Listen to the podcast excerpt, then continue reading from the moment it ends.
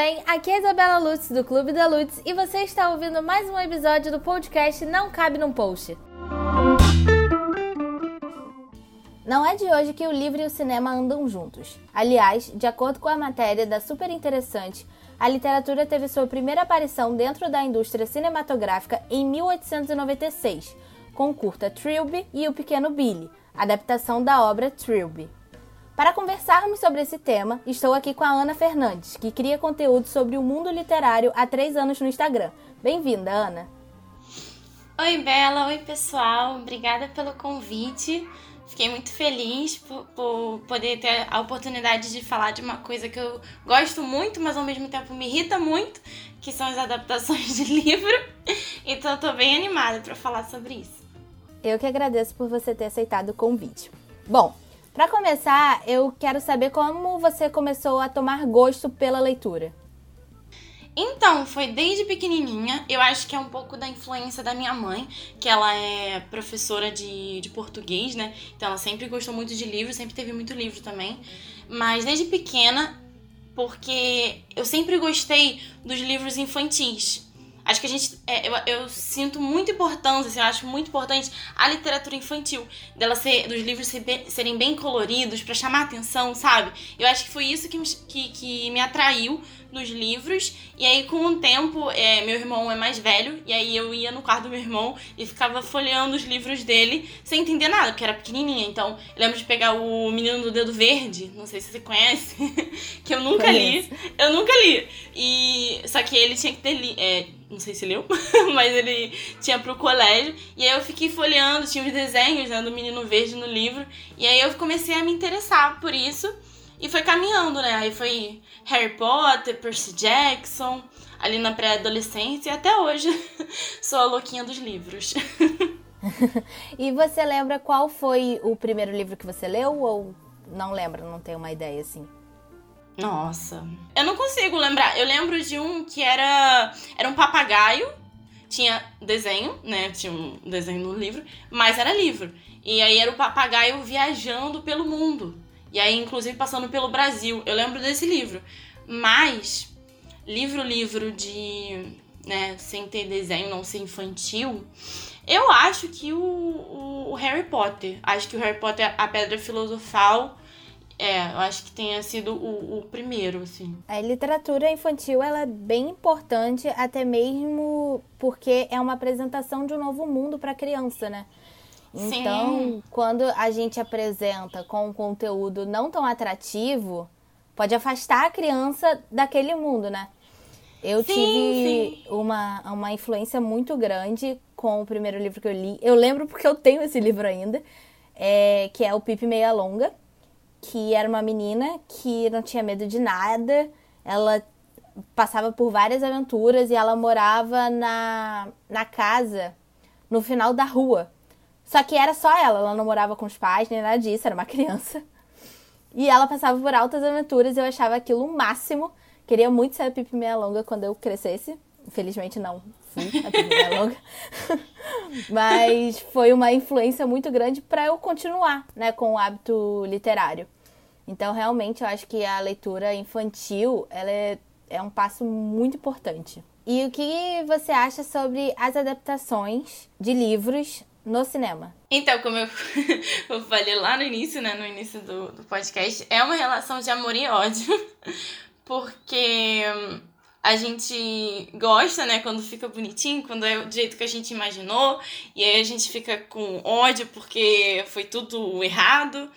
Mas é, a adaptação, ela é muito forte, porque, querendo ou não, a gente é muito. É, somos pessoas muito visuais. Tanto que na, na literatura infantil é, fo focam muito nisso, né? De trazer é, aquela coisa para entreter a criança, tudo muito colorido. E quando a gente vê a, as adaptações, a gente fica muito feliz porque a gente imagina, a gente lê imaginando como é que aquilo que tá ali no, em letras, né? E também, é, quando é caso de saga, trilogia, as pessoas gostam muito de fazer fan art tem da, da Evelyn Hugo já também, várias fanarts da Evelyn Hugo. Então as pessoas gostam de ver elas gostam. A gente, por mais que a gente goste muito do livro, a gente tem que aceitar que as pessoas são visuais. A gente gosta de ver em cores aquilo que a gente imaginou. Então, eu gosto muito das adaptações, apesar delas me darem um pouquinho de, de raiva às vezes. Mas eu gosto muito, e eu gosto muito dele, de terem olhado, né, pro, pros livros, de, de ver naquela história o potencial para fazer um filme, para poder fazer uma série. E não só isso, porque adaptações também envolvem, querendo ou não, desenhos, né, que estão... A gente teve um trailer agora do, de The Witcher, na parte de uma animação que fizeram na Netflix, né? Então, querendo uhum. ou não, as adaptações também podem caminhar para outros lados, não só de filmes e séries. Você acha que a adaptação ela precisa ser 100% fiel ao livro? Porque assim, quando uma obra ela vai se adaptar em outro formato, tem muitas alterações. Mesmo a gente aceitando ou não, né? É, tem diversas alterações. Nunca vai ser a mesma coisa no livro não vai ser no cinema, não vai ser no teatro, independente do formato, sempre tem é, grandes. Vai tirar aquela gordura do livro, vai acrescentar outras coisas que não tiveram, porque é um novo formato de contar aquela história, mesmo que seja a mesma história. Então, para te agradar, você acha que precisa ser 100% fiel ao livro ou não? Olha, eu acho que não necessariamente precisa ser 100% fiel. acho que quando a gente é mais novo e gosta muito de uma série, de uma, de uma trilogia, a gente se apega muito e aí a gente quer tudo fiel. Né? Eu mais nova era mais assim, mas eu acredito que não, entendendo agora como que é o universo do cinema e principalmente das limitações, né? Às vezes o, a produção não tem dinheiro suficiente para fazer um um, um prédio enorme, uma construção enorme. Não tem. Então a gente trabalha com uma coisa limitada, porque no livro a gente pode imaginar qualquer coisa, sabe? Uhum. Se a gente quiser fazer um elefante que tem uma asa, asa prateada e solta fogo, é livro, sabe? A sua imaginação é livre. Mas isso num filme, numa série, é difícil de fazer. Então eu entendo que não. Eu acho que não precisa assim, ser 100% fiel. Eu acho que assim. E principalmente quando você muda, por exemplo, no caso que a gente teve da Hermione, né? Que tecnicamente tem, tem controvérsias de que a personagem, na verdade, seria a branca, e aí a, a atriz do teatro é, da, que fez a Hermione era uma, uma atriz negra. Eu acho que isso não tem problema nenhum. Tem pessoas que se irritam com isso, né? Teve até da Pequena Sereia, mas aí já não é caso de, de livro. Mas. É papo pessoas... pra outro podcast. É, um papo pra outra, pra outra hora. Mas tem pessoas que se irritam isso, nisso. Eu fico irritada quando faz ao contrário. Assim, se o personagem era asiático, e aí você vai lá e tira isso e bota um cara de louro de olho azul, sabe? Isso já me irrita. Tirar a representatividade. Mas colocar a representatividade, pra mim tudo bem.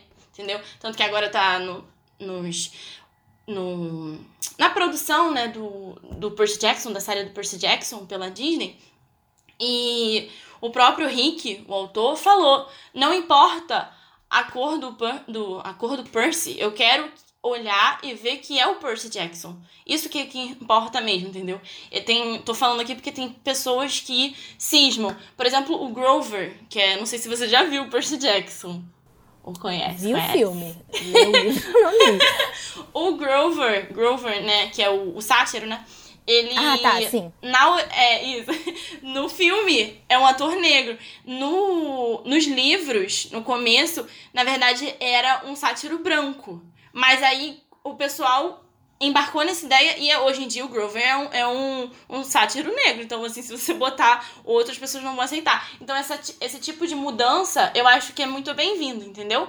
E outras mudanças também, por exemplo, é, tem o Harry Potter e o Cálice de Fogo, que no, é, você assiste o filme e tal.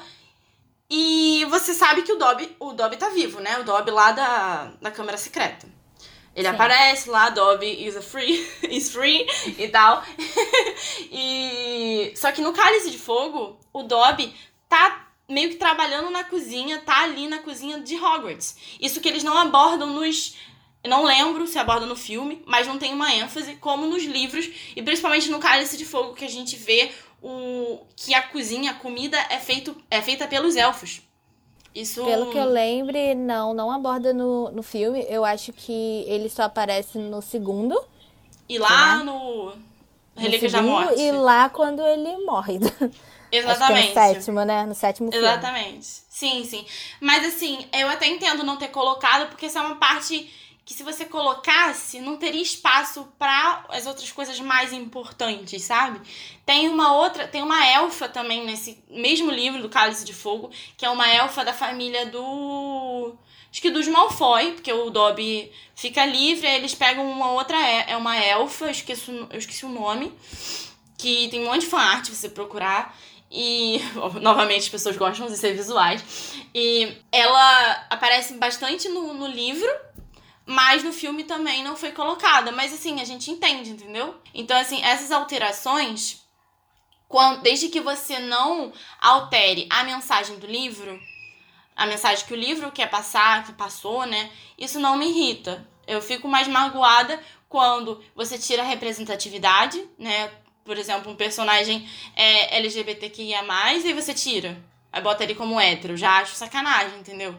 Você tá tirando a representatividade, mas se você tá dando a representatividade, beleza. Eu acho que depende. É, a questão da representatividade, eu concordo com você, super concordo.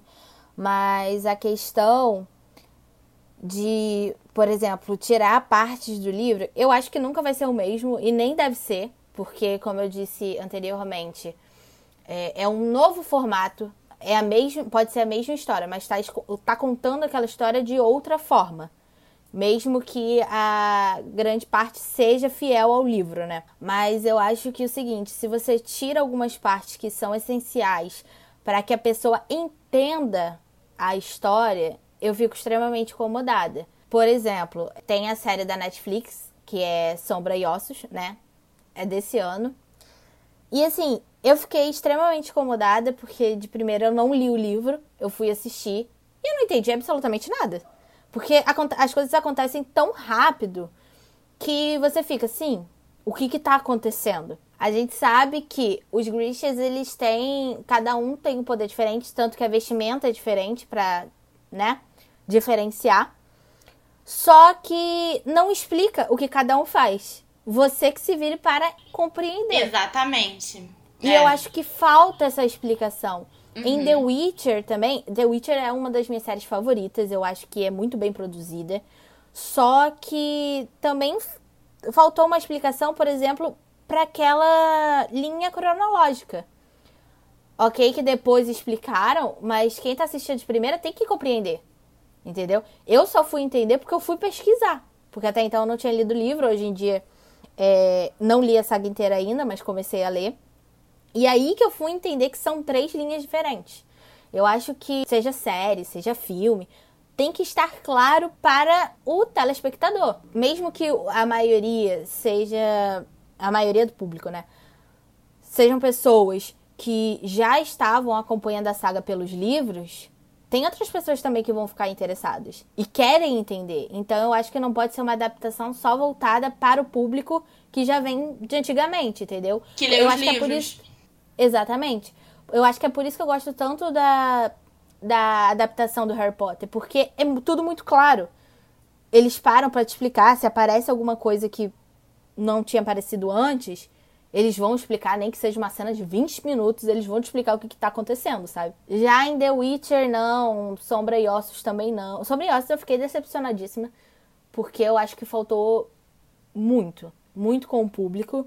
Quem, pelo que eu percebi, quem leu o livro gostou bastante, mas como uma pessoa que não leu os livros, eu fiquei completamente perdida. Completamente perdida. Sim. É, então, por isso que eu falei, essas mudanças que não são importantes, como o Dobby aparecendo no Cálice de Fogo, não é importante. Não, e, e, eu acho que isso foi bom, porque como não colocou, deu um espaço muito maior pro torneio tribru, Tribruxo, quase não saiu, que é muito mais importante pro livro pro, pro filme. para você entender todo o negócio até o final história, do né? filme. Né? É, exatamente. Então, essas mudanças, era isso que eu quis dizer, assim, essas mudanças, a participação ali, isso aí não, não tem muito, entendeu? Acho que o do Sombra e Ossos, que, que foi uma, uma tristeza, na verdade. porque eles decidiram juntar, porque realmente o primeiro livro, ele não tem tanta história assim, porque é um livro que já foca mais no romance. Só que a série decidiu focar no romance mais ainda, entendeu? Então, apagaram totalmente a Alina. Eu acho que o, o livro já, o primeiro livro já tem as suas seus problemas do foco muito no romance e pouca explicação do universo em si, mas beleza porque depois explica, né? Mas aí na série eles focaram muito nos corvos, da, que é a outra, a duologia. É, essa parte estava muito interessante. E quando chegava na Lina, as pessoas, as pessoas não queriam, não estavam nem interessadas pelo que, que a gente viu, sabe? Porque eu, ele. Eu tava muito focada no trio. Eles apagaram a Alina, entendeu? E, uhum. no, e essa, essa adaptação foi pior ainda porque, assim, é, a Alina é uma personagem feminina, né? Então a gente tem uma personagem feminina ali na principal. E isso é muito importante. Só que aí tinha muita parte na parte dela, né? Ficava aparecendo o amigo dela, o melhor amigo dela. Que no livro você não sabe o que tá acontecendo com ele. Entendeu? A série quis mostrar. Só que ao mostrar, você apagou a Lina. A Lina parecia uma garota que tava em dúvida entre garotos, sabe? Tinha um poder ali, não sabe como usar quase não apareceu o treinamento dela, que no livro é muito mais forte, ela apanha mesmo. Criou, é, reforçaram, que tem no livro, mas reforçaram muito essa rivalidade feminina, que também tem lá os seus problemas. Então, ao escolherem mostrar mais do Darkling também, eles apagaram a Lina, entendeu? Isso me irritou muito. E aí fez com que a gente se interessasse mais pelos corvos. Que a personagem feminina dos corvos já tava mais interessante, entendeu? Do que a, a Alina. Isso foi. Isso machucou. Porque no livro ela aparece como uma menina mais com medo das coisas, mas depois ela vai e pá. Só que aí na série, isso me irritou muito. É, porque, já que a gente tá falando de sombreossos, né? Uhum. a série, ela enrola muito também. Achei isso. Que a gente. É, quando a gente. Assim, quando a gente é, lê livros de fantasia, em específico, livros de fantasia, eu prefiro que seja série. Porque você tem que explicar o mundo. Tem coisas muito mais complexas do que outros, é, outros livros, como Para Todos os Garotos que eu já amei, né? Livros de romance. Tem como você fazer num, num filme. Mas fantasia, Harry Potter, pra mim tem que ser em série. Porque você tem, tem, tem que ter tempo para trabalhar aquela ideia. E o que, que eu acho que eles enrolaram? Eles enrolaram na, na parte do. Não mostrou treinamento, demorou pra ela chegar lá no, onde os grichas ficam, aí ficou mostrando mal. E aí, só no, o final eu achei muito rápido aquele final, entendeu? Muito rápido. E no livro é muito mais impactante aquela cena do final, o, primeiro, o último episódio. É muito mais impactante. Uhum. Então eu fiquei bem decepcionada. Eu acho que realmente eles focaram muito no romance e também é, nessa disputa de triângulo amoroso que me estressou demais. Tem uma cena que não vou falar como é que é a conversa, mas que o Mal e o Darkling começam a conversar sobre a Lina. Aquela cena me irritou em um nível. Porque é ridículo. Aquela cena é ridícula. Ó, aquilo Poderia não ser tem muito bem livro. ser cortado. Poderia muito bem não ter existido, então. Aquilo não sabe? tem no livro. É, é eu acho que eles chegam a conversar assim, mas de uma maneira diferente. Porque Botaram acontece aquelas coisas que fazem um com mal prêmio. mesmo. Exatamente. Isso me irritou mais ainda, entendeu? Sabe? eu, eu, sou muito fã, eu sou muito fã de romance, mas assim, nessa adaptação me estressou bastante, porque eles dão. É, a ideia do projeto é falar sobre a Alina que é uma mulher extremamente poderosa e que ela pode salvar o mundo. Veja mundo, bem, ela pode exatamente. salvar o mundo. Salvar o mundo. e focam numa situação boba, que é o mal disputando a Alina com o Darkling. Tipo assim, galera, Sim. peraí. Sim, eu fiquei extremamente irritada. Tanta coisa para acrescentar na série, botar isso sério. É, fica pare... é, essa série ficou parecendo uma série antiga, sabe? Que a gente não tem. Hoje em dia a gente tem um, um, uma preocupação muito maior com o empoder- empoderamento feminino. E a série eu não vi tanto assim. Eu vi mais da, da outra menina do Corvo. Mas aí do Corvo eu já não posso falar muito, porque eu não, eu não li. Mas Ah, é. eles são eu só posso falar. Eles salvaram a Muito mais série. interessante. Assistirei. assistirei a segunda temporada por eles. Exatamente porque, isso. Né? Mas, assim, a parte da, da Alina eu fiquei extremamente decepcionada, porque eu pensava que ia mostrar muito mais da vida dela, da insegurança dela. Outra coisa também que me estressou é que a insegurança dela sumiu de uma hora para outra. Exatamente. Ela tava atrás do ah. mal, meu Deus. Cadê o mal? Cadê meu melhor amigo? E assim, 20 minutos depois do episódio, quer saber? Não quero saber mais do mal. Conserta aqui minha cicatriz. E tá tudo. Assim, sabe? Mini... Fiquei meio, é... fiquei meio indignada com a situação. Sim, é, mas é, foi isso, eles fizeram muita alteração. E aí na, na parte que eles vão pro atrás do cervo, né? Isso é um spoiler, mas não é tão um spoiler. Mas eles vão atrás do cervo. É, não tô dizendo quem. Alguém vai atrás do cervo? Alguém vai. Esse... Essa parte é muito rápida na série. E no livro, não. No livro, eles ficam, assim, bastante tempo. Bastante tempo mesmo. E o que faz a adaptação ser boa? O que, que você acha que faz a adaptação ser boa? Então, acho que é um pouco do que a gente já vem falando. Que, para mim, de uma maneira mais geral, sem entrar em coisas específicas, uma adaptação boa é o pessoal que tá na produção do, do filme ou da série respeitar aquela obra.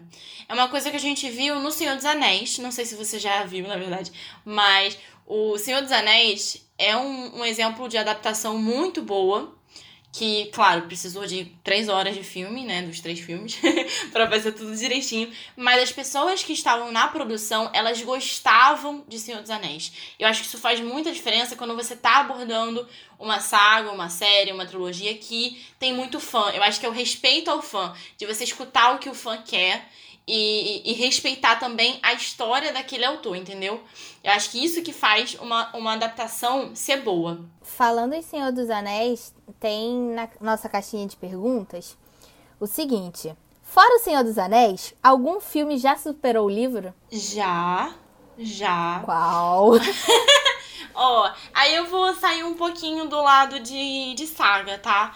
É Forrest Gump, que eu acho que muita gente não sabe que é baseado num livro. Forrest Gump, que o, o filme é muito melhor do que o, o livro. Tanto que o filme, ele ganhou Oscar porque ele tem uma, uma mensagem mais bonita. Ele, ele quase, eu acho que assim, você, você ri no filme, ele tem os seus tom, aquele um tom de humor, né? Mas eu acho que o Forrest Gump é uma coisa poético, assim, um drama, uma coisa assim, um filme muito bonito.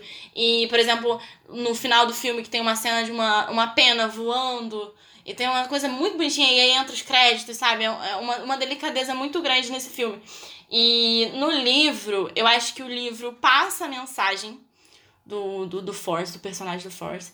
Só que, não sei, de uma maneira mais bruta, eu não gostei. Assim, o, li, o filme mudou o livro, tá? Tem coisas que acontecem certinho do Force Gump. Dele pra guerra, dele conhecer a menina lá, de ter o Corre Force, tem isso. Só que tem, principalmente, o final é diferente. E eu acho que se as pessoas lerem, elas vão preferir o filme. Porque é muito mais bonito, entendeu?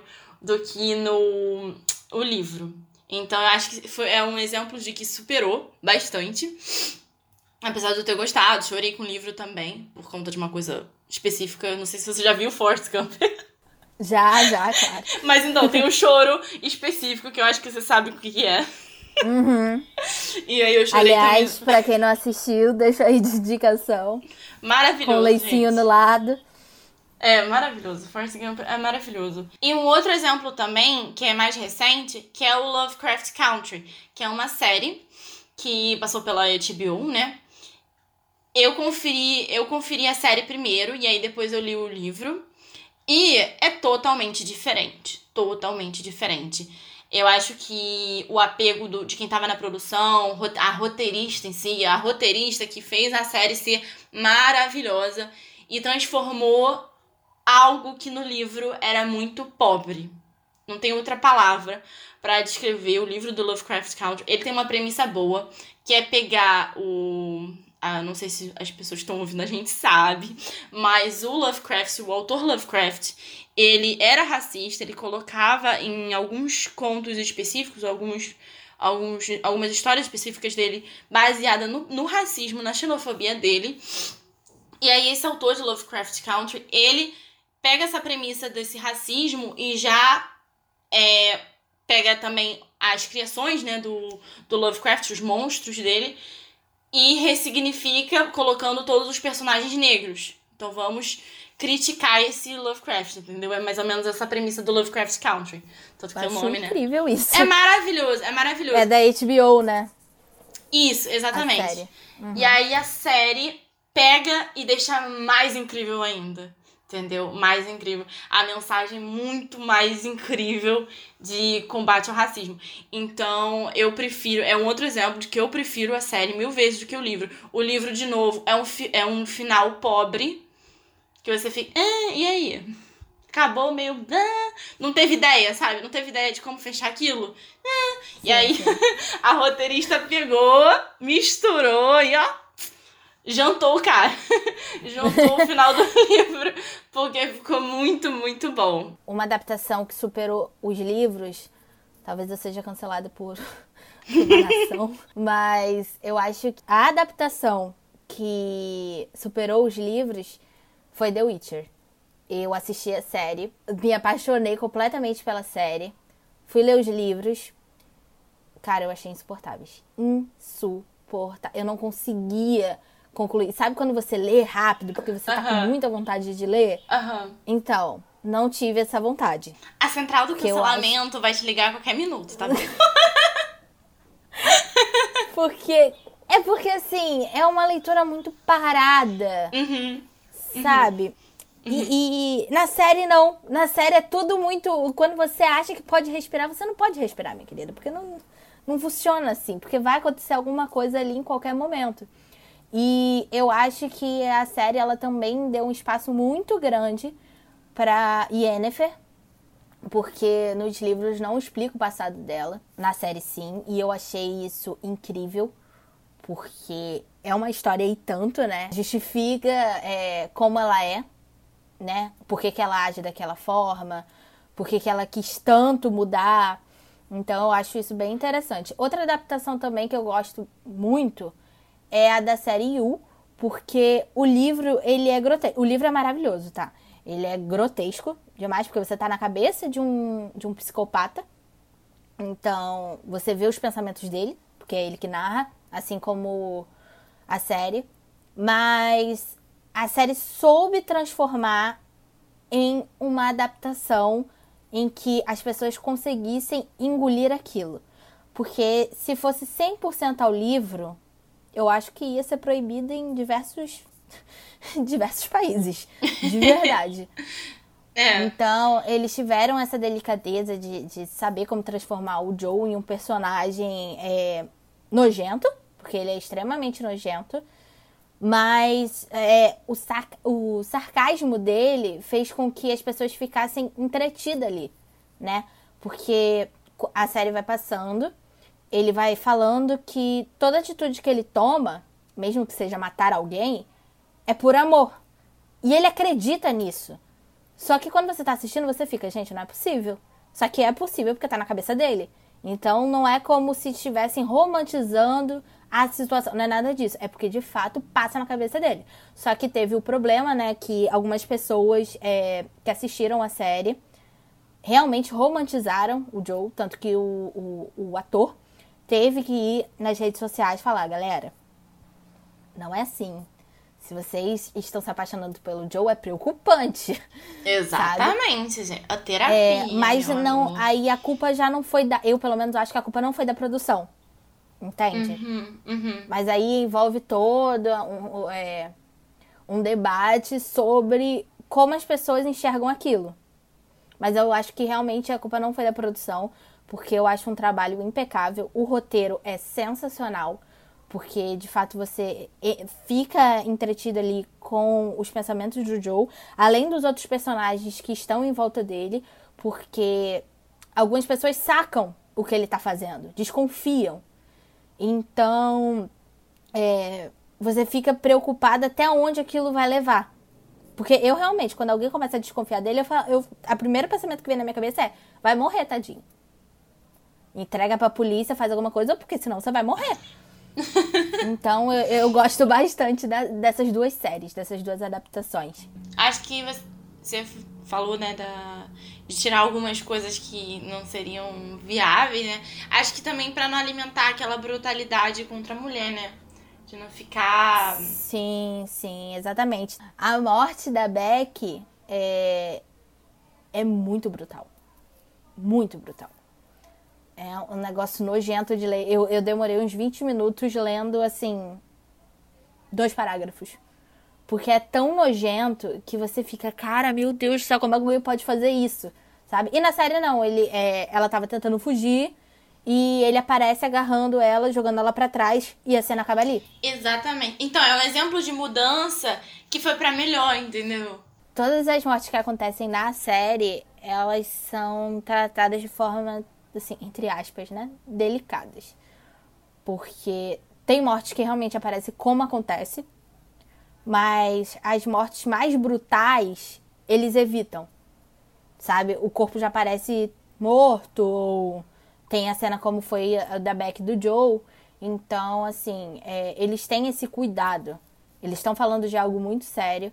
Eles estão falando de algo que pode despertar gatilhos em várias pessoas, né? E eles têm essa delicadeza de vamos falar de um, de um thriller, né? De uma história pesada, mas de uma forma que boa parte consiga assistir. Entendeu? É claro, você vai sentir nojo de várias coisas que o Joe vai falar. Porque ele é, ele é extremamente. Ele é um personagem nojento. Mas é, você não pensa, cara, vou desligar isso porque eu não tô aguentando.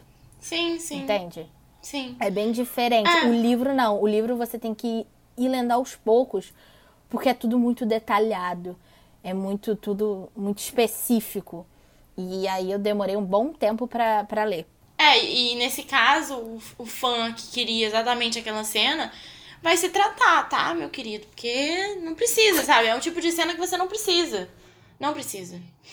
Você pode modificar, deixar de uma maneira bem melhor pra novamente não ficar. A gente sabe que tem violência contra a mulher, mas a que ponto a gente tem que ficar mostrando, né? O que, que a gente tem que mostrar e o que, que a gente tá criticando e o que, que a gente tá influenciando para aquilo acontecer, entendeu? É, essas cenas me dão um pouco de, de nervoso para não ser repetidas, entendeu? Tem coisa que a gente bota tanta descrição achando que vai ser mais impactante e tal, que aquilo pode influenciar. E aí a gente tem que saber.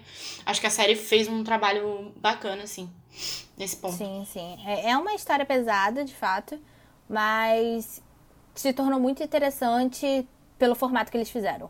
Muito interessante. O roteiro, eu acho que eu vou falar isso para sempre, mas eu acho que o roteiro é impecável.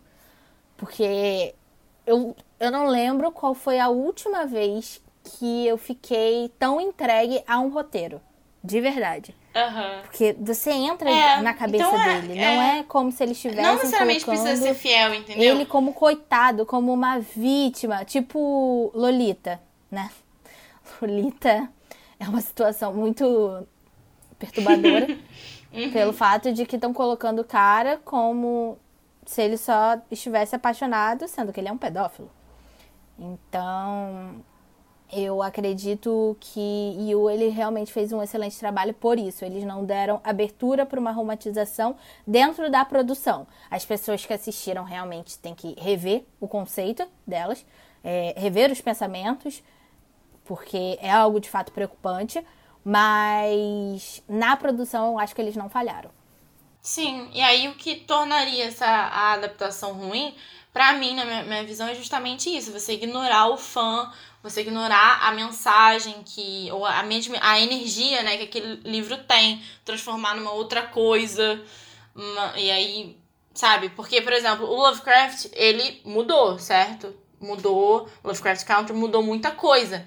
Mas a a função, a mensagem que é sobre racismo tá ali, entendeu? E tá muito mais forte. Então, aquilo faz sentido. Eu acho que é, a adaptação fica ruim quando a produção do filme só tá se importando com dinheiro, sabe? E não é assim, né? Quando você tá adaptando, tem que, tem que prestar atenção no que o pessoal gosta. E principalmente algumas cenas. Tem algumas cenas. Fizeram até no, no Sombriossos. Algumas cenas que os fãs querem muito ver, sabe? Então, isso que você vê no Senhor dos Anéis. É, e aí, para mim, é o que torna bom. é, respeitar o autor, o que o autor fez, o que o autor criou. Qual foi a pior adaptação que você já viu? Pior, assim. eu acho que eu sempre vou dizer Percy Jackson. Não tem como. Não tem como. Percy Jackson é um. É Apesar muito ruim de, assim, assim gente. Assim, apesar de eu assisti o filme do Percy Jackson antes, não sabia da existência do Percy Jackson. Acho que muita gente não sabia da, da existência da, da saga. É, a febre veio logo depois do, do filme, né? É, exatamente. Eu lembro disso, porque nessa época o pessoal estava muito ligado a Harry Potter. Principalmente Isso. porque os filmes estavam chegando no final. Então tava todo mundo muito fanático pelo Harry Potter e também tinha o Crepúsculo, né? Sim. Maravilhoso. Não vale falar mal do Crepúsculo aqui. Deixa bem claro. Uma Aliás, você não falou de Crepúsculo. Boa. Eu não posso falar, porque eu não, não tenho como. Você não Por falou favor. sobre Crepúsculo. Não podemos falar mal de Crepúsculo aqui. Na, no clube da Lutz, quem fala mal de Crepúsculo é expulso. Aquelas, né? Brincadeira. Mas é, tava muito naquela onda, né? Do Harry Potter e do Crepúsculo, porque os dois estavam terminando juntos. Então, tava todo mundo muito vidrado nas duas sagas. Então, o Percy Jackson, ele veio logo depois do filme. Eu lembro que depois foi uma febre, você andava na rua e via pessoas com a blusa do acampamento. Isso. Realmente virou uma grande febre. É. Mas é, pra mim foi o que mais. É a pior pra mim, porque foi a que mais doeu. Porque assim, eu vi o filme, achei divertido. Eu, ah, vou ler o livro né? Por tudo que você falou assim, já não tem mais Harry Potter. Nossa, quando Harry Potter acabou, gente, eu chorei. Eu chorei, estava no meu ah, quarto. Assim, e eu pensei, o que farei da minha vida? Eu adolescente, o que farei da minha vida? Muito engraçado. E aí veio o 13 anos. minha vida acabou por causa de Harry Potter. E aí eu comprei Percy Jackson, Ladrão de Raios. E eu lendo, eu fiquei, que que é isso? Não tem nada tá a ver com o filme. Pelo amor de Deus! Colocou o Hades como o grande vilão do negócio! Socorro! É, pois é, pra quem não leu o livro, gente, né, o filme tá, tá cagado. O Hades não é o vilão das coisas. Spoiler.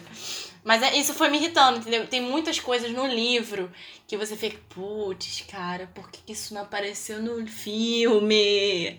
Cruciais, coisas cruciais. E aí eles vêm. É, isso eu falo Percy Jackson no geral, porque eles fizeram filme. Ainda cometeram um erro de fazer o segundo, né? E aí eu fui lá. Segundo filme eu já tinha lido. Acho que eu já tinha lido tudo, na verdade, porque eu li muito rápido, eu gostei muito do Percy Jackson, então eu li tudo, um, um, período muito curto. E aí eu fui lá pro segundo filme, pessoas com roupa, todo mundo animado, vamos lá, na esperança, né, vamos colocar a Clarice, que não apareceu no primeiro, fi no primeiro filme, que era pra ter aparecido, que a Clarice é, da, é a filha do do Ares, sabe? E aí a gente foi lá e que coisa ruim, hein? Nossa, eu, eu quis sair no meio do filme, do segundo filme. Eu quis sair, realmente. Eu me forcei a ficar ali. Mas eu tava assim, meus olhos estavam sangrando com o que eu estava vendo do segundo filme. E aí muito obrigada produção ter cancelado os outros filmes, não ter feito uma audição do Titã, porque esse é o base, cara. Esse livro é o base. Se eles fizessem besteira com esse livro, ferrou tudo, sabe? Ferrou tudo, ferrou tudo. Iam. Ai, o que. É, e doía porque assim, as pessoas que não tinham visto, não tinham lido, falavam que era só o filme ruim, que a história é ruim. Mas a história não é ruim é, é a forma que estavam adaptando que estava ruim, entendeu? E para mim foi o pior do pior. Mas teve um recente também que eu assisti, que não é novo, que é o da Bússola de Ouro. Não sei se você já viu esse filme. Eu acho insuportável. Eu vi Insupor... quando criança, então. acho insuportável até hoje. Então. Vi uma vez pra nunca mais na minha vida. Eu nunca tinha visto, porque eu me interessava na. que se chama Fronteiras do Universo, né? A trilogia. E aí eu não assisti. Eu comecei a assistir pela série que fizeram agora, que é uma ótima adaptação. Esse filme, eles não terminaram o livro, Bela. Eles não terminaram o livro. Sabe por quê? Porque o livro, o filme, que é com o Daniel Craig, né, e a Nicole Kidman, né? Eles fazem o filme ser um pouco, assim, infantil demais, né? E quando tu tá no negócio infantil, blá, blá, blá, o final do livro, menina, tem um choque ali, um bagulho que, pá, você fica, meu Deus, isso aqui não é de criança, entendeu? E aí, eu acho que eles entenderam que não conseguiriam colocar aquilo no filme. Então, a termina no chegando no final do livro. Eles não fazem o, o livro completo. Porque se eles fizerem o livro completo, ia traumatizar as crianças que tinham visto aquele filme. Eu acho isso muito interessante porque tem alguns livros que não são para o público infantil e eles transformam, né? Uhum. Só que tem outros que, mesmo que seja para criança, você ainda desconfia. Um Esse exemplo é um exemplo. Disso, um exemplo disso é Coraline. Eu amo a animação e eu amo o livro. Só que o seguinte, é, é eu acho traumatizante. Eu vi aquilo quando criança, me cagando de medo dentro do cinema. Eu tinha medo de olhar para alguém e tá com um botão na, no rosto, sabe? Mas eu acho incrível. Hoje em dia, é, é mara... eu acho maravilhoso. Sim, mas sim. eu acho que traumatiza uma criança. Mas É. o da, do Fronteiras do Universo aconteceu isso, porque o primeiro livro, ele é mais infantil mesmo, entendeu? Ele tem uma pegada mais infanto-juvenil. Mas aí, quando vai pro segundo livro, terceiro livro, chega no terceiro livro, aí tu tem uma revelação que eu acho que é muita, é muita informação pra, pra uma criança. Não, não acho que seja uma trilogia de criança, não, entendeu? Porque é uma trilogia muito complexa. O Percy Jackson, querendo ou não, é mais do público infanto-juvenil. Ele já reaproveita um, um- a mitologia grega, a mitologia romana, pro outro, pro outros livros lá do- dos Heróis do Olimpo, entendeu? E Fronteiras do Universo é bem complexo, bem complexo mesmo. A ideia toda do pó é bem complexo. Então eles cometeram esse erro gigante. Eu acho que eles chegaram assim no, na- no roteiro, sabe? E a gente não vai conseguir fazer esse final aqui, não. Não vamos. As crianças vão ver os ursos, cara. As crianças. Não vai, não vai dar certo isso aqui. Não vai dar certo, entendeu? E aí, agora que estão fazendo a série, apesar da, de ter uma. É sempre assim. Eu acho que a gente cria muito uma expectativa quando a gente gosta de muita coisa, sabe? Do- de um livro. A gente cria muita expectativa e isso é um problema. Porque a primeira temporada que fizeram, eles fizeram agora uma série, né? De, que é- se chama His Dark Materials, que é o nome que ficou em inglês da trilogia que a gente chama aqui de Fronteiras do Universo. É, é uma tradução totalmente diferente. Mas ficou Fronteiras do Universo. E a primeira temporada é muito boa, é uma ótima adaptação, entendeu? Mas aí a segunda já é aquilo. Faltou cenas que a gente queria ver. Que a gente leu e a gente queria uma cena bem delicada naquela coisa específica e aí não tinha. Uma outra coisa que me veio à mente também, que é uma. Acho que é um obstáculo para quem vai adaptar um livro, é, são os livros que estão em primeira pessoa ou que mostra muito o pensamento daquela, daquele personagem. Porque, assim, o Percy Jackson, pra mim, se não fizer a série do Percy Jackson e o Percy Jackson falando com a gente, tá errado pra mim. Porque ele, é, ele narra o livro, ele narra a história. Isso, e isso perde um pouco do encanto, entendeu? Que o que a gente gosta muito do Percy Jackson é abrir o livro e ver aqueles nomes daqueles títulos muito doido, sabe? Tipo, o Deus, o dia que o Deus me pagou um, um, um hambúrguer, o dia que eu, que eu quebrei o, o banheiro, não é esse nome exatamente, mas é o dia que, que eu quebrei o banheiro do acampamento. Então, esses, esses nomes são muito interessantes porque ele que tá narrando e o Percy é engraçado, entendeu? Então, eu acho que é um, um obstáculo quando o filme é em primeira pessoa e aí você botar isso em filme, em- em- o livro em primeira pessoa e o filme e o livro não querem botar em primeira pessoa, né, do personagem falando, mas aí você tem que conseguir transmitir o pensamento, entendeu? Tem algumas, alguns livros que você sabe o que, que ele tá pensando.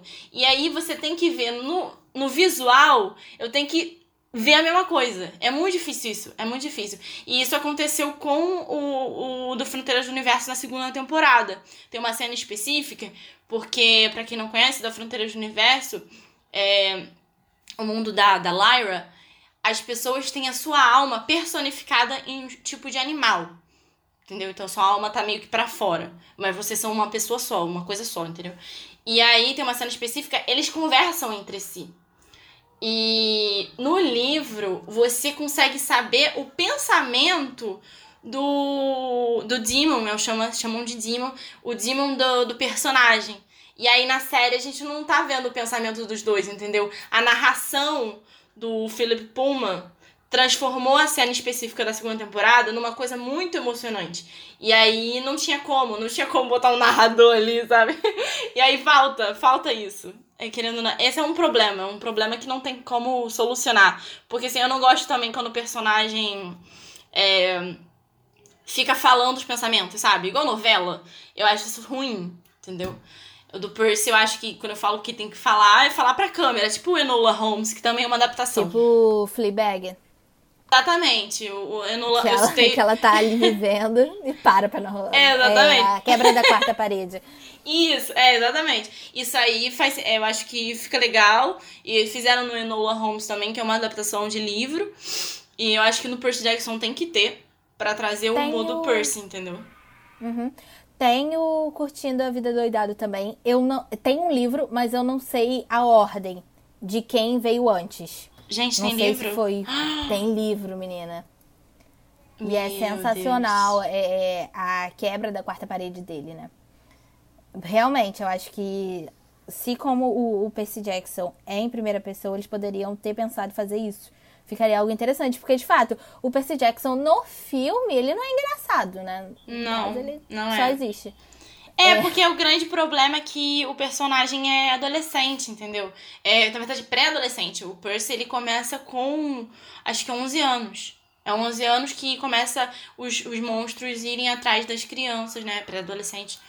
E aí começa essa coisa toda pra ir no acampamento. Mas eu, eu acho, assim, é uma teoria minha. Porque como tava saindo do Harry Potter, eles não iam fazer a mesma coisa, né? De, ah, vamos botar uma criança de 11 anos, porque do Harry Potter também era criança. E aí ia ficar parecido. Não sei. É, pensaram, ah, será que vai dar certo? Acabou de acabar o, o Harry Potter, entendeu?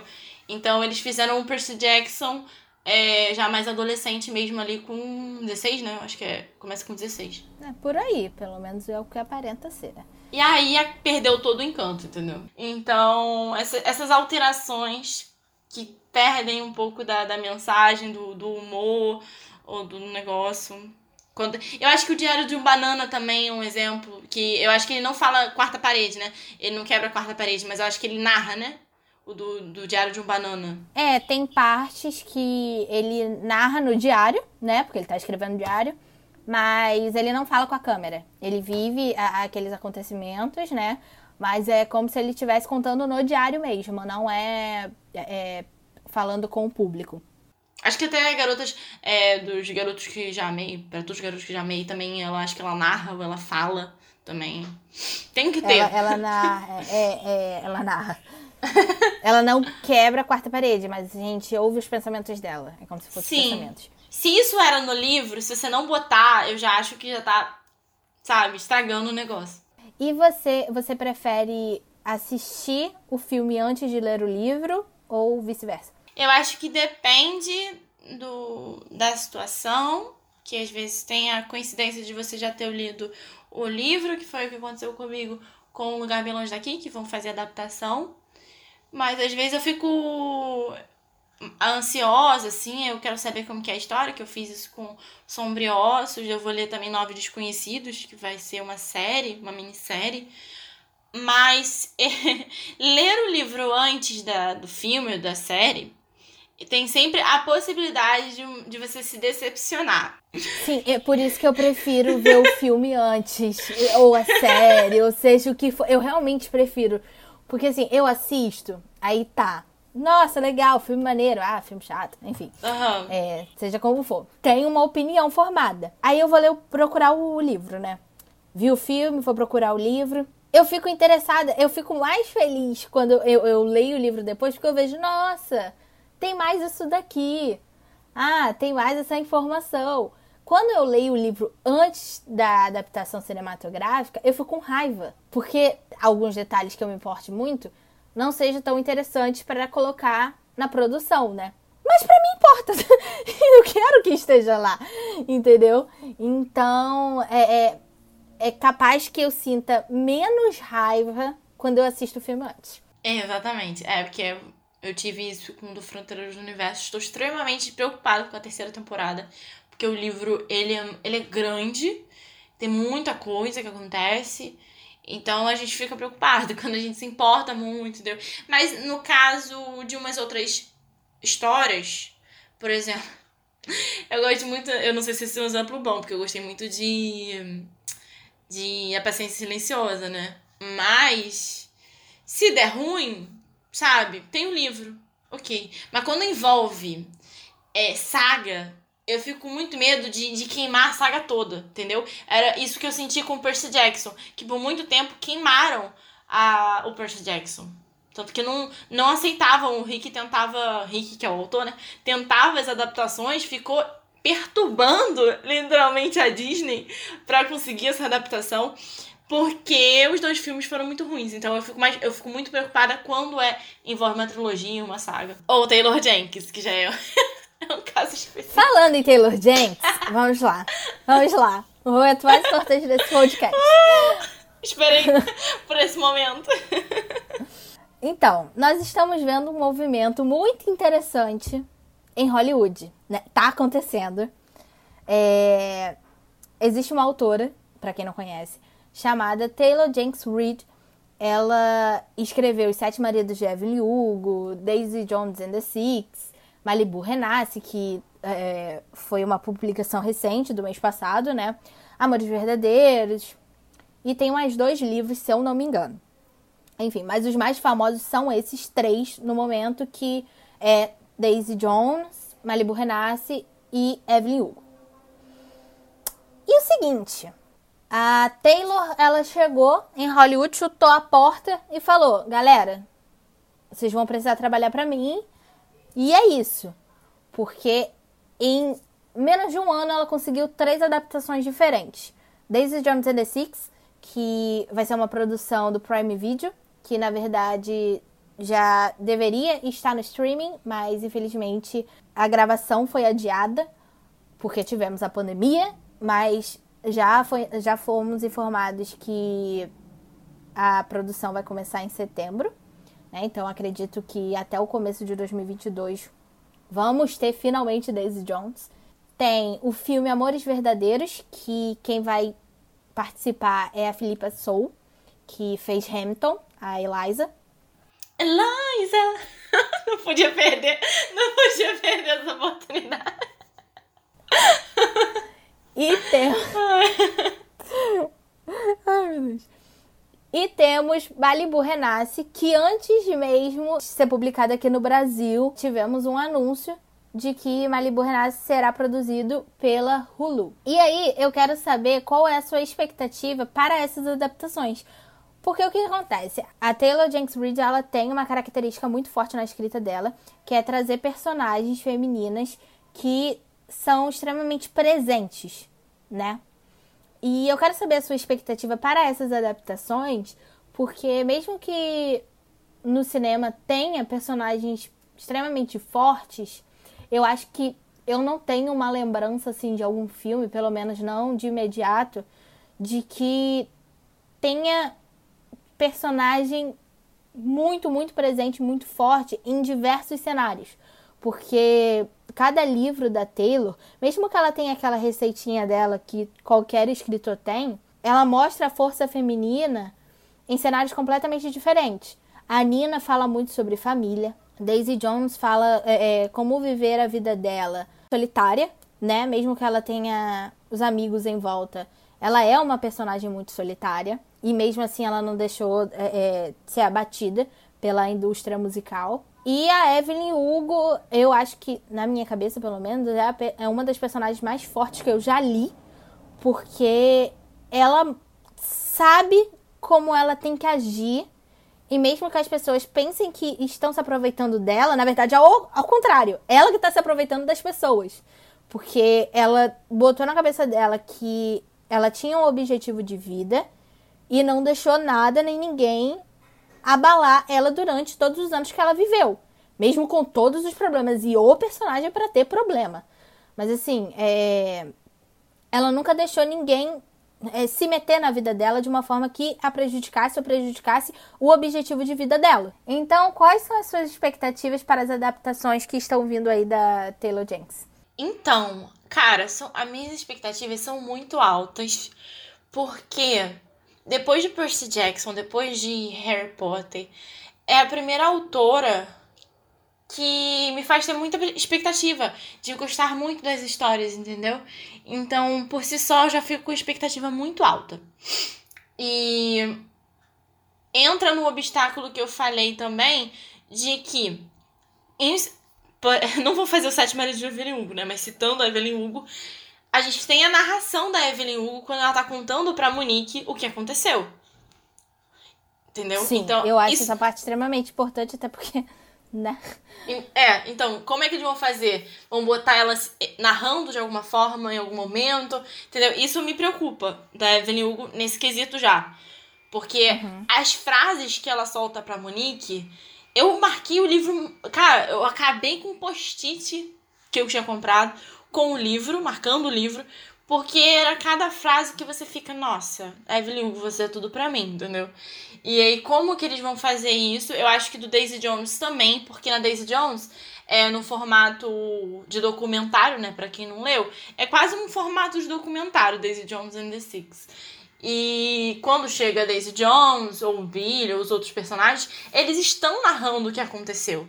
Então isso fica um pouco preocupante também. Como é que eles vão fazer aquilo? E principalmente essas frases, quando a Daisy vai fazer o álbum vai tirar foto do, do, do álbum Aurora.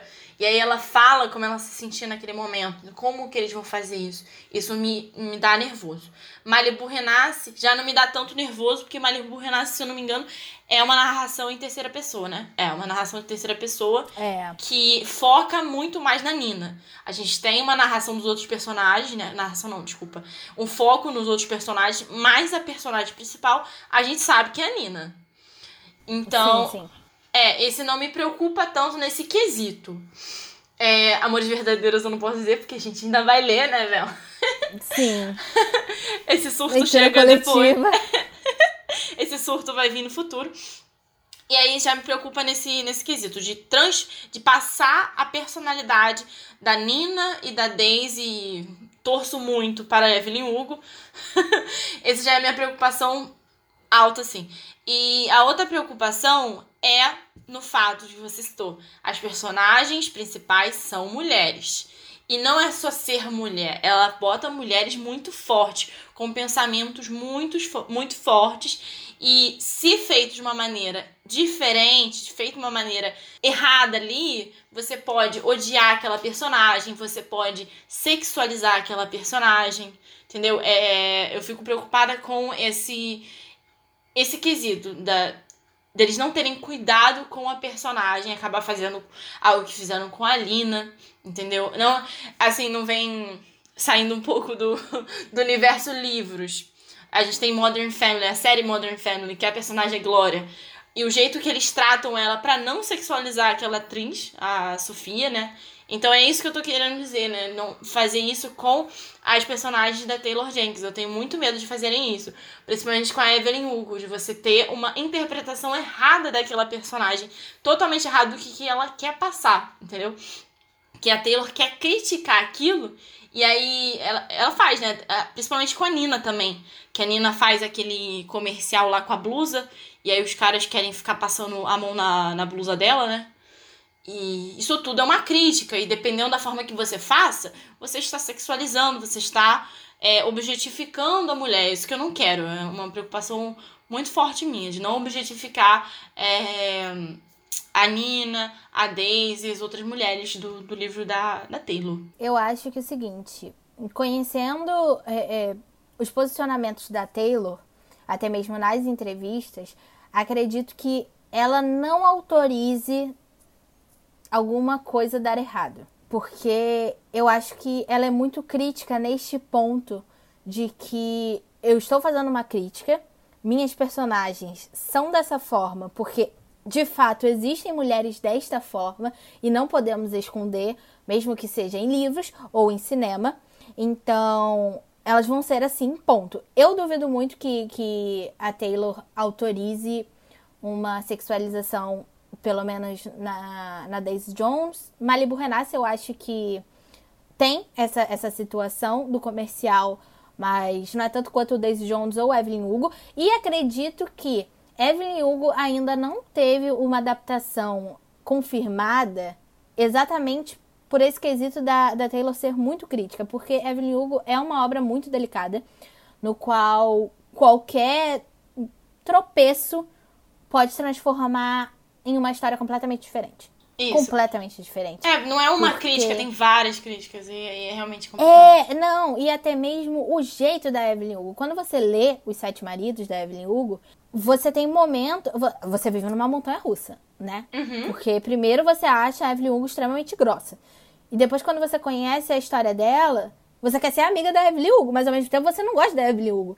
Então, assim, é, é dependendo de como vão transformar essa personagem dentro do mundo do, do cinema, ou até mesmo da televisão, se for transformar em uma série, o que pelo menos eu acho que deveria ser uma minissérie. Não pode nem ser uma série, porque segunda temporada não tem condições. O Na minha opinião também. para isso. Tem que ser uma minissérie de é. oito, oito episódios Sim, e pronto. Também. Se fizeram do Daisy Jones, pra mim a Evelyn Hugo é muito mais complexa. Tem que ser série. Senão vai ficar Exatamente. muito ruim. Exatamente. E, e assim, é, Evelyn Hugo se passa em vários momentos, né? Porque é ela contando pra Monique a história dela. Então você vê a, a, a Evelyn adolescente, a jovem adulta, a adulta, a senhora de idade. Então, assim, dependendo das atrizes também podem não bater. Então eu acho que essa obra em específico, ela tem que ter muito cuidado, tem que pensar bastante antes de sair produzindo. Diferente de Daisy Jones. Daisy Jones são dois momentos, né? Porque são é, acontecem em um documentário, mas você só precisa de dois tipos de, de, de atores, né? O mais velho, que tá ali contando a história, e o que tá vivendo aquele momento. Então, nesse, nessa, nessa parte é mais tranquila. Evelyn Hugo não. Evelyn Hugo, cara, vai ser uma quantidade de atores nesse elenco no pique de Entre é Facas e segredo, Segredos dois, entendeu? É muita gente, é muita. Já tem é os próprios gente. sete maridos dela, já começa por aí. Já é um peso muito grande, sabe? Aí tem outros personagens. E eu tenho muita preocupação também de uma coisa, que é uma preocupação muito grande, principalmente depois que eu li Malibu Renasce. O Malibu Renasce e Evelyn Hugo tem ligação, não vou falar qual é a ligação, mas tem uma ligação. Taylor, universo da Taylor. Bem-vindos ao universo Taylor. Exatamente. É, e eu tenho uma preocupação muito grande na escala dos atores. Se vai pegar o mesmo, o mesmo ator ou atriz, sabe? Uhum. Então eu tenho essa preocupação também. É, se realmente vai ser produzido pela pelas mesmas pessoas de Malibu Renasce. Eu tenho essa preocupação muito grande Sei com a Evelyn é. Eu tenho um alívio também imenso de ainda não ter uma adaptação. Nada confirmado até então, mas eu duvido muito que não tenham interesse, porque foi uma história que teve muito sucesso, uhum. né? Uhum. Então eu acredito que em um futuro não tão distante a gente tem essa adaptação, mas eu fico extremamente preocupada. Eu acho que é a maior das minhas preocupações entre as adaptações dela. Uhum, uhum. É, essa parte que tem na Nina. Na Nina Renasce e Maribu Renasce, eu acho que. Porque eles vão fazer antes, né? Porque Evelyn Hugo não tem nem sinal de, de ter adaptação. Eu acho que eles, essa, essa parte aí que você sabe que qual é, eu acho que eles têm que tirar. Eu acho que não tem que ser abordada, infelizmente. Porque senão vai ter que mudar a atriz. É, a forma que abordar vai, pode ficar estranho, pode. O que eu tô falando, pode criar uma. É, a visão daquele personagem que você não vai gostar, entendeu? Entendeu? Porque a gente não pode dar spoiler. Acho, é, mas eu acho que é tão importante aquela parte que não dá pra, assim, retirar. Falar, ah, vou tirar aqui e acabou. É, porque no livro, no livro ficou... No livro fica fácil porque você cita. Talvez eles possam fazer com uma nota de jornal, entendeu? Que eu acho que como ela ficou sabendo, que eu não vou falar o que, que é. Mas eu acho que pode fazer como uma nota de jornal, assim, uma, uma matéria de jornal. Aquilo lá que acontece no Malibu Renasce, que tem relação com outra coisa aí que eu não posso falar. eu tenho medo disso. E porque Eu, sei lá, cara, assim, eu nunca. Eu gosto de vários autores, gosto de várias séries e coisas assim e tal, sagas, né? Só que da Taylor, eu acho que é por conta das personagens femininas. Acho que é uma coisa que a gente não, não via. E aí eu, eu gosto muito das histórias, sabe? Eu acho muito diferente. Eu, encontrei, eu conheci ela com os Sete Maridos do Evelyn Hugo por acaso, num clube. E eu fiquei, como que eu nunca tinha lido isso antes? Entendeu? Então, eu criei um, um, um, Como se a gente botasse a Taylor num potinho, sabe? Inclusive, a gente. gente um vínculo. As pessoas vão saber. Não, as pessoas vão saber o que eu vou falar agora. Inclusive, tive um sonho que eu conhecia ela, o sonho todo em inglês, tá bom? Todo trabalhado na. No... no, no inglês. E eu falava com Taylor Jenkins no meu sonho. Então, assim, pra você ver como ela foi criando, assim, foi, eu fui criando um. Eu não sou fanática como, como eu era em Harry Potter e Percy Jackson, porque eu acho que a gente passa um pouco dessa fase, né, quando a gente é fica mais velho. Mas eu gosto muito dela, então já fico preocupada com isso. E de estragar. Criou, criou uma simpatia, né? Tanto pela escrita quanto pela autora, né? Porque foi como você disse, a gente não vê muito isso. E ela colocar vários personagens é, fortes dentro de diversos cenários é muito importante pra gente, sabe? Ok, não vou viver a mesma coisa que Evelyn Hugo, ou vou viver a mesma coisa que Daisy Jones, e também, né? Mas o Malibu Renasce... Nem queremos viver. Também não tô muito interessada. Mas... É, é, Malibu Renasce já aproxima, né? Porque fala sobre família. Mesmo que não seja exatamente aquilo, existem pontos que você vai se identificar. É, Evelyn Hugo e Daisy Jones também. Existem pontos que você acaba se identificando porque acaba entrando no nosso cotidiano. Não na mesma intensidade, não na, na da mesma, o mesmo cenário, sabe? Mas a gente para e pensa, cara, isso já aconteceu comigo de alguma forma. Então, eu acredito que a Taylor Jakes é uma, uma autora que aproxima os livros dela da realidade. Mesmo, mesmo que a situação seja absurda. Sim, é por isso que você cria a ideia de que aquele personagem é real. Acho que isso também é uma outra preocupação que, as pessoas, que eles têm que ter na hora de fazer. Estão fazendo, né? Da Daisy Jones e da Nina, de você sentir aquele personagem real. Sim, é, é, depois que eu li Evelyn Hugo e descobri que ela não existiu, eu fiquei. Gente? É, pra mim, da Evelyn Hugo é o mais assim? forte. Da Evelyn Hugo mais forte. Porque como ela tá narrando e ela tá falando do pensamento dela, do como ela sentiu naquele momento. E tem uma coisa específica, tem coisas específicas em vários momentos da Evelyn que se não mostrar talvez ela narrando pra Monique, ela falando com a Monique, vai acabar achando que a Evelyn, sei lá, é interesseira ou acabar sexualizando pois ela. É, entendeu? Pois é, pois é. Por isso que eu acho que, que Evelyn Hugo ainda não teve a sua adaptação confirmada por conta disso. Eu acho que a Taylor é muito crítica nesse assunto. Então, eu acredito que vai ter muito dedo dela, tanto em Des Jones, quanto Malibu Renasce, quanto Amores Verdadeiros. Eu acho que não é simplesmente estou vendendo aqui minha obra, toma, faça o que Sim. você quiser. Tipo o que aconteceu com o, os 13 porquês, né? Aham. Uhum. Pois é, Nossa, exatamente. Foi então, um, eu acho que ela é bem um problemão. Esse foi um problemão. Eu não li o livro, mas foi um problemão. Assim, só vendo a série você vê que é um problemão, que eles não tiveram delicadeza em abordar aqueles assuntos. Pois é.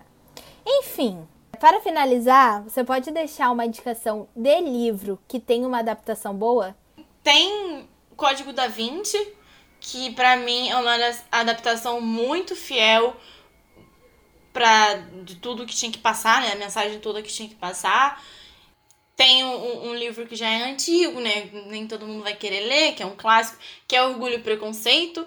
E acho que extraordinário também, que a adaptação ficou muito bonita, ficou muito parecido com o livro e vale a pena conhecer a história do Extraordinário. Acho que é isso. Tem tantos, mas foi o que veio na minha cabeça agora. Então é isso, Ana. Muito obrigada por ter aceitado o convite. Obrigada a você por ter chamado. Eu fico sempre feliz por, ter, por falar em livro e, e, principalmente de adaptação de livro. É o que eu mais gosto de falar. E se vocês também gostam, tá ouvindo a gente, você gosta de livro e quer ver uma pessoa surtando com os livros e indicando muito livro. Me segue no Instagram, tá bom? Arroba Ana Carolina pra gente vir sortar comigo. então é isso, pessoal. Muito obrigada pela participação de vocês. Não deixem de acompanhar o podcast Não Cabe Num Post aqui no Spotify. Tem episódio novo a cada 15 dias. E também não deixem de seguir o Clube da Lutz lá no Instagram. Valeu, até a próxima!